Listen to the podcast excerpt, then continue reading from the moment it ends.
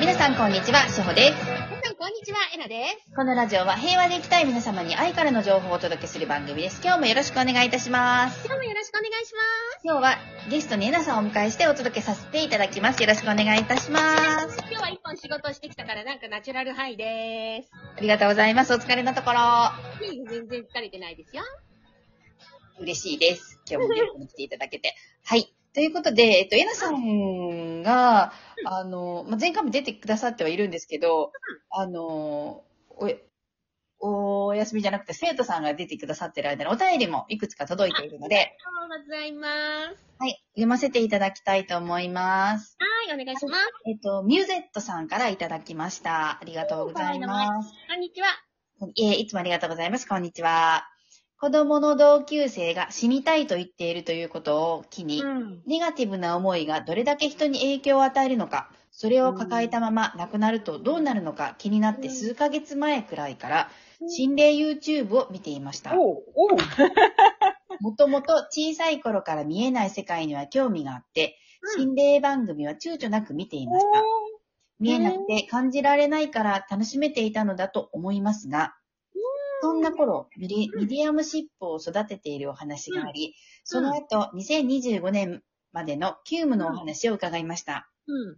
ミディアムシップは、その資質がある方ではないとおっしゃっていましたが、私はまだそういった存在のお姿は見えません。うん。それでも何かできることをと言ったら私たちの、えー私たち自身が心を整えることと祈ることだけなのでしょうかそれお以外であ何かできることがあったらご教授お願いします。というおり便がとりうでごす。ざいまあすり。がとうございます。なるほど、なるほど。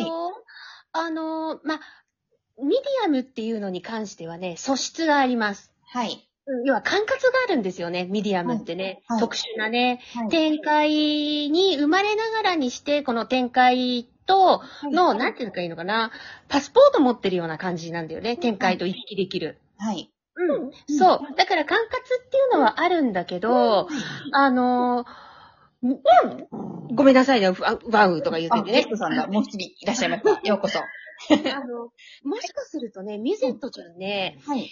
ミディアムの素質があるんじゃないかな。おー、はい。ああのの、ミディアムの世界へ。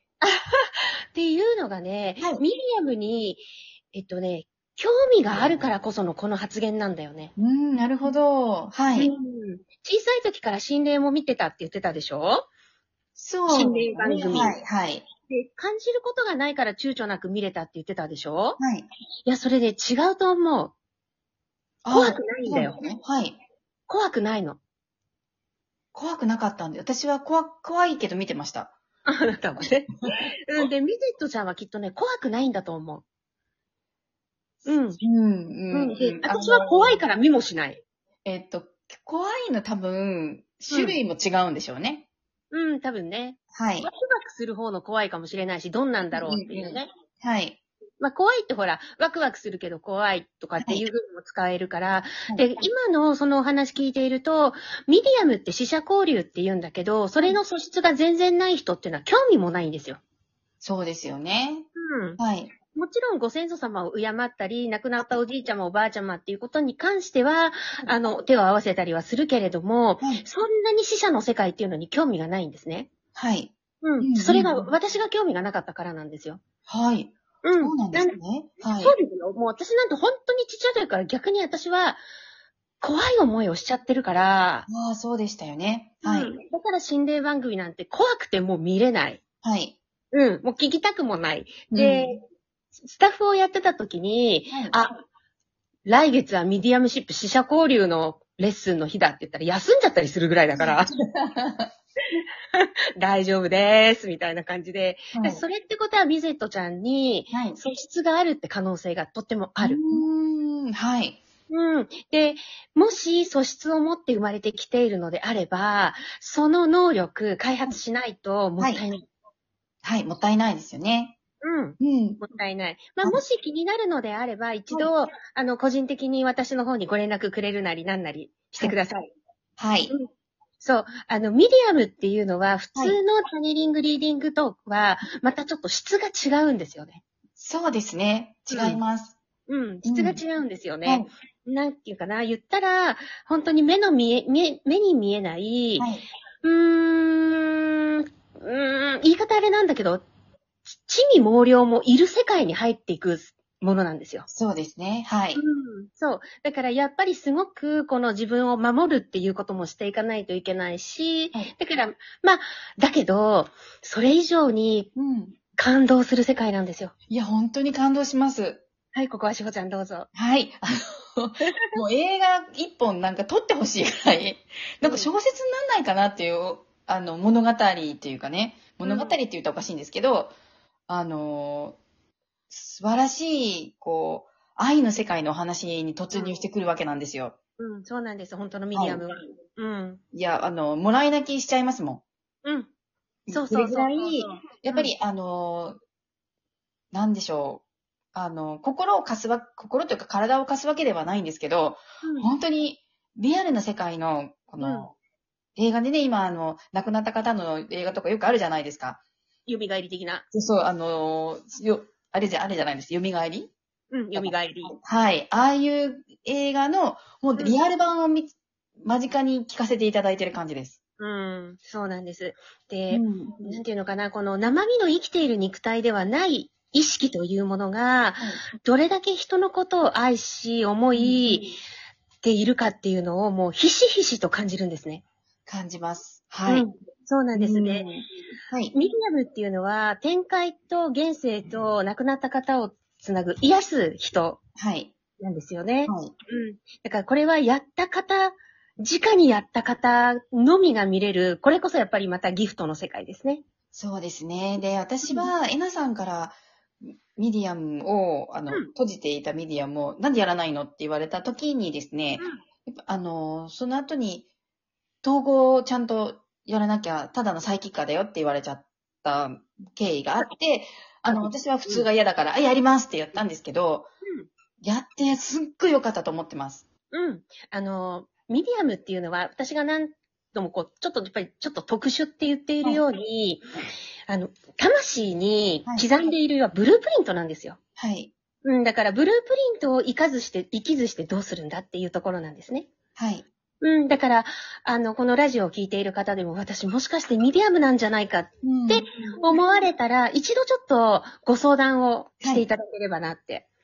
うん、はい。思います。うん。ねえはい。ぜひお待ちししております。あの、ぜひお仲間になりましょう。 一緒 に。